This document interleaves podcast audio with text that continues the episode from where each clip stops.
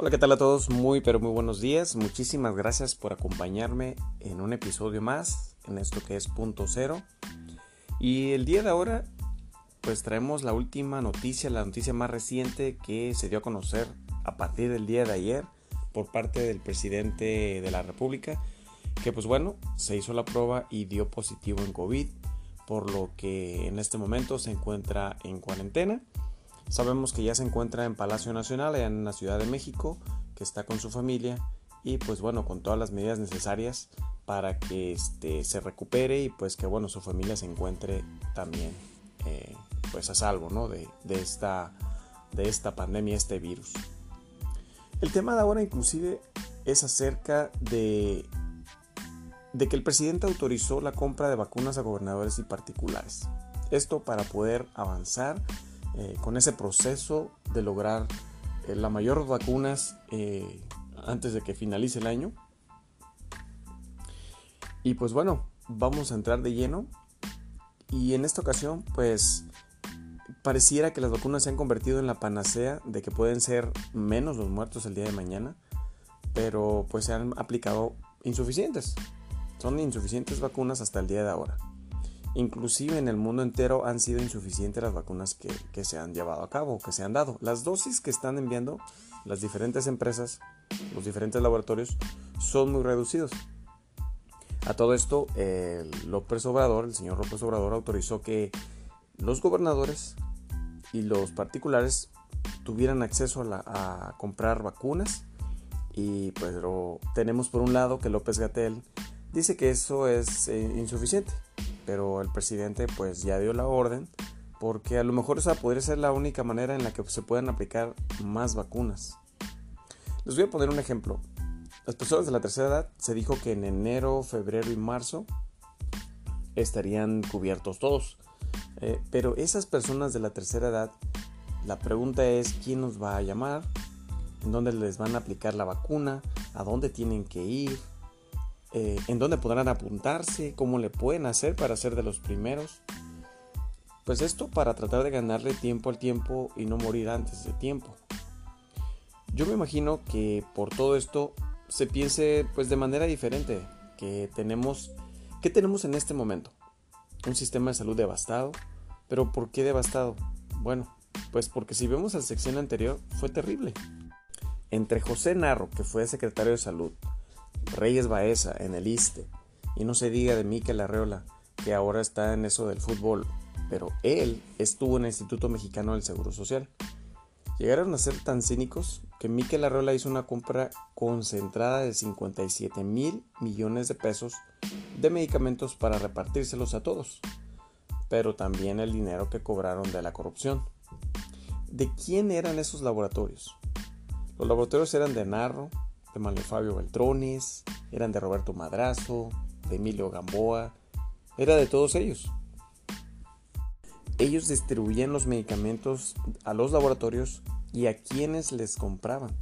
Eh, el gobierno era el que pagaba. Por eso tenemos, pues yo diría que un serio problema de salud, problemas de hospitales y problemas en los distintos nosocomios todo esto ha venido a repercutir con, lo de la pandemia, en la que pues hemos sido desafortunadamente rebasados, pero completamente rebasados, así como todo el mundo. Pero por ejemplo, vemos eh, en Estados Unidos con todo el número de muertos, que es la verdad impresionante, la llegada de Biden y de todo lo que se espera próximamente. También aquí en México estamos esperando que con la vacuna muchos puedan salvar la vida y la esperanza de que la pandemia pues vaya decreciendo poco a poco. Eh, pero hay muchísima información, muchísima información, porque todos los gobernantes dijeron que ya se pusieron las pilas y se están preparando. Por ejemplo, podemos ver que Jaime Rodríguez el Bronco le dijo al presidente que ellos ya estaban preparándose para todo esto. Y ahora se habla de la forma eh, en que se va a llevar a cabo. Alerta Cofepris, Cofepris perdón, este, esto es muy importante, que sean las vacunas autorizadas por ellos aquí en México. Así se ha dicho y así se ha quedado. Todas las farmacéuticas que ofrecieron antes de abril eh, no tienen contrato con México, por lo que, pues bueno, esas tendrán que esperar hasta que las, la Cofepris pues las revise y las autorice. Por ahora, pues ya hay luz verde a la iniciativa privada, luz verde a los gobernadores para poder comprar vacunas y ahora pareciera como que todo el mundo se puso las pilas y pues deben demostrar deben demostrar contrato con farmacéuticas avaladas, autorizadas y autorizadas por COFEPRIS. Aquí lo importante del sector privado es que esperemos que no se salga de control y se aprovechen y pues bueno, veamos después que las están vendiendo a precios estratosféricos. Pero bueno, ¿qué es lo que esperamos? Mm, pues mm, la compra de vacunas y que conforme vayan llegando, pues se vayan aplicando y esto se aplicaría, pero ¿en qué partes? Pues bueno, esto tiene que ser en toda la República Mexicana. Por ahora, perdón, pero ahora sí, bajo un sistema muy claro. Porque cada vez que escuchamos que ya llegaron tantas vacunas eh, a Nuevo León, ya llegaron tantas vacunas a Guadalajara, pues todos nos preguntamos, ¿y esas vacunas cómo las van a distribuir? ¿Cómo las van a aplicar? ¿Cómo las van a llevar a cada uno de los municipios? De cada entidad federativa. Todo eso es algo así como una tarea interminable. Pero vamos a poner un ejemplo. Mm, se dice que hay vacunas van a costar 800 pesos. Y estas vacunas de 800 pesos pues mucha gente va a decir que la quiere y la van a pagar. Y entonces esa vacuna pues se le puede aplicar a la persona por un médico, por un hospital, por privados o inclusive por el mismo gobierno. Eh, también todo lo que tenga que ver con las vacunas debe de estar siendo supervisado constantemente, esto por el gobierno de la República, para que no vayan a, meter balines y vayamos a tener problemas con eso de que les eh, les estén dando agüita con las vacunas o en las vacunas y que la gente pues se siga muriendo. ¿Por qué agüita? Bueno, pues si nos vamos a recordar cuando a los niños con cáncer les estuvieron pues disque dando el tratamiento necesario para pues curarles el cáncer o tratarles el cáncer, lo que en realidad les estaban dando es agua. Es una triste realidad, entonces el gobierno tiene que estar muy al pendiente de esos detalles para que no volvamos a caer en lo mismo. ¿Cómo sería entonces el panorama de las vacunas en México? Mm, bueno, primero que nada, creo que pues debemos de aceptar la línea que nos sugirió el gobierno. Ya hay una lista que emitió la COFEPRIS de las empresas autorizadas y las pendientes por autorizar. Recordemos que todo el mundo está solicitándolo y está pidiendo estas vacunas, porque no somos los únicos. Eh, todo el mundo las está solicitando, pero ahora se suman pues, 19 gobernadores. Esto es muy importante, porque siempre se ha hablado de 10 gobernadores panistas eh, que están en contra del gobierno, pero pues ahora se están sumando eh, y se logra un total de 19 gobernadores que lo apoyan. Entonces, pues vamos a ir en un solo paquete, pues básicamente todos.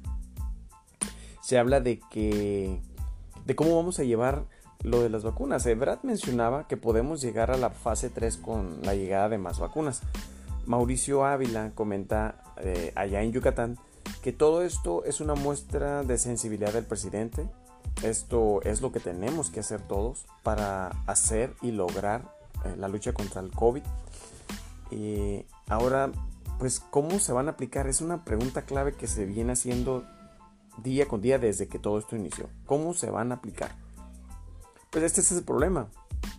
Pero dice, fíjense que Omar Fayad plantea que en cuanto eh, se reciban todas las vacunas, de otros países que se apliquen de manera inmediata y que estén informando para pues tener una especie de mapa mundi con el gobierno federal.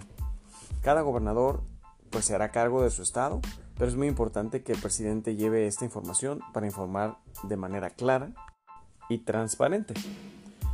López Obrador le dio instrucciones a Jorge Alcocer, secretario de Salud, para emitir un comunicado en donde se aclare que las empresas o gobiernos estatales, ah, pues también hasta los municipales de los estados líderes, eh, podrán adquirir las vacunas, pero tienen que anexar el contrato, el contrato de la farmacéutica autorizada por COFEPRIS. No se puede comprar nada más así porque sí, sin tener un lineamiento claro de COFEPRIS. Ahora, ¿cuántos laboratorios o empresas pueden ser? Tal vez podrían ser 15 o 20, pero solo las que están autorizadas y los que están por autorizar, eh, pues ya se le, se le se aplicaría como, como ya lo estipuló el presidente. Fíjense, hasta, este momento, perdón, hasta hace un día, o sea, ayer, se han aplicado 552.535 vacunas. Ah, es, suena muy bonito, es medio millón de personas, un poco más de medio millón de personas, pero habemos más de 130 millones o más de 90 millones eh, en nuestro país. Entonces, en realidad no es ni el 1%, es muy poco realmente lo que se ha logrado. La gente está muy entusiasmada, eh, inclusive acaban de avisar que ya vienen 219 mil vacunas de Pfizer, que honestamente son insuficientes si retomamos el número de, población que tenemos en nuestro país. Van a llegar otras 766.350 que honestamente y tristemente eh, pues son insuficientes para poder acabar con la etapa de vacunación. Y asimismo todo eso se presta a muchas cosas. ¿Por qué? Porque fíjense, ahora también la COFEPRIS está alertando por unas facturas apócrifas este, para que no las compre, para que nadie las compre, ni siquiera los gobernantes ni los empresarios, porque pues estamos expuestos a eso, a que nos, nos estén mintiendo de lo que nos están vendiendo y estemos dando una vacuna que ni siquiera es para el problema que estamos tratando de solucionar. También se habla de que Rusia enviará 400.000 vacunas. Eh, el canciller da a conocer, el señor Marcelo Ebrard, que 74 millones nos las entregarán en tan solo dos meses. Ojalá eso sea cierto. Yo pienso que todo esto es una cruzada por la vida. Una cruzada contra la muerte en todo el mundo lo estamos viviendo con Biden porque va a aplicar el seguro por el desempleo. Este seguro por el desempleo que ha favorecido a los Estados Unidos, Biden lo va a aumentar. Ese seguro estaba por, o era bueno por 600 dólares. Sin embargo, Biden dijo que eso lo, la gente lo debe usar para la renta de su casa, para, para que puedan sobrevivir. El gobierno de Estados Unidos va a dar dinero para los alimentos de cada familia, por lo que van a meter alrededor de unos 2 mil millones de dólares para todas estas personas este, puedan tener suficiente dinero para sobrevivir. Aquí en México tenemos que descifrar cómo distribuir las vacunas. Por ejemplo, hay en Chiapas, en Oaxaca, Nuevo León. Se tiene que estar observando, cada quien se tiene que pues, fijar una meta en cada una de las entidades federativas. Todos tenemos que trabajar. El gobierno federal juega un papel pues, muy importante eh, debe de jugarla como de rector para poder aplicar las vacunas. Esto ya sea en el Seguro Social, el ISTE, los hospitales privados, los hospitales del ejército, etc. Aquí también algo muy importante que hay que destacar es que a pesar de que habrá lugares donde la vacuna podrá comprarse en 800 pesos o más, pues la vacunación es totalmente gratuita. El gobierno está obligado a garantizar un servicio de salud gratuito. Eh, pero ¿por qué es gratis? Bueno, pues porque simple y sencillamente todos nuestros impuestos pagan la compra de todo esto y el gobierno tiene la obligación por tal motivo de garantizarnos una atención digna a la salud. Entonces, eh, hay una intención, hay una estrategia por parte del gobierno. Ah, sabemos que es insuficiente, que esto va a tomar tiempo, eh, esta pandemia, este virus vino para quedarse, desafortunadamente es la nueva realidad, pero pues tenemos que eh, buscar que el gobierno nos informe de manera eficaz, precisa y exacta cómo va a llevar a cabo todo esto, cómo los gobernantes están dando su parte o haciendo su parte, los, presidentes municipales, todas las entidades federativas. Eh, la gente debe sentirse con la esperanza de que el día de mañana vamos a poder estar bien, vamos a poder estar mejor y que poco a poco vamos a ir retomando nuestra vida de manera normal. Eh, sin embargo, manteniendo esa serie de medidas eh, sanitarias que siempre se deben de, contemplar, que no podemos dejar de, pues de cuidar el lavado de las manos, que sea constante, tomar agua, usar cubrebocas, cubrirnos al toser o al estornudar, en fin, una serie de cosas que, se han venido dando a partir de esta pandemia. Y que al final del día lo que ya todos queremos es de que termine, que pase, que se acabe, y que pues podamos recuperar nuestra, nuestra vida cotidiana. Y que bueno, estamos con la esperanza de que las cosas vayan mejorando poco a poco. Este, y pues bueno, todo esto, como ya saben, nos ha venido a cambiar nuestra vida.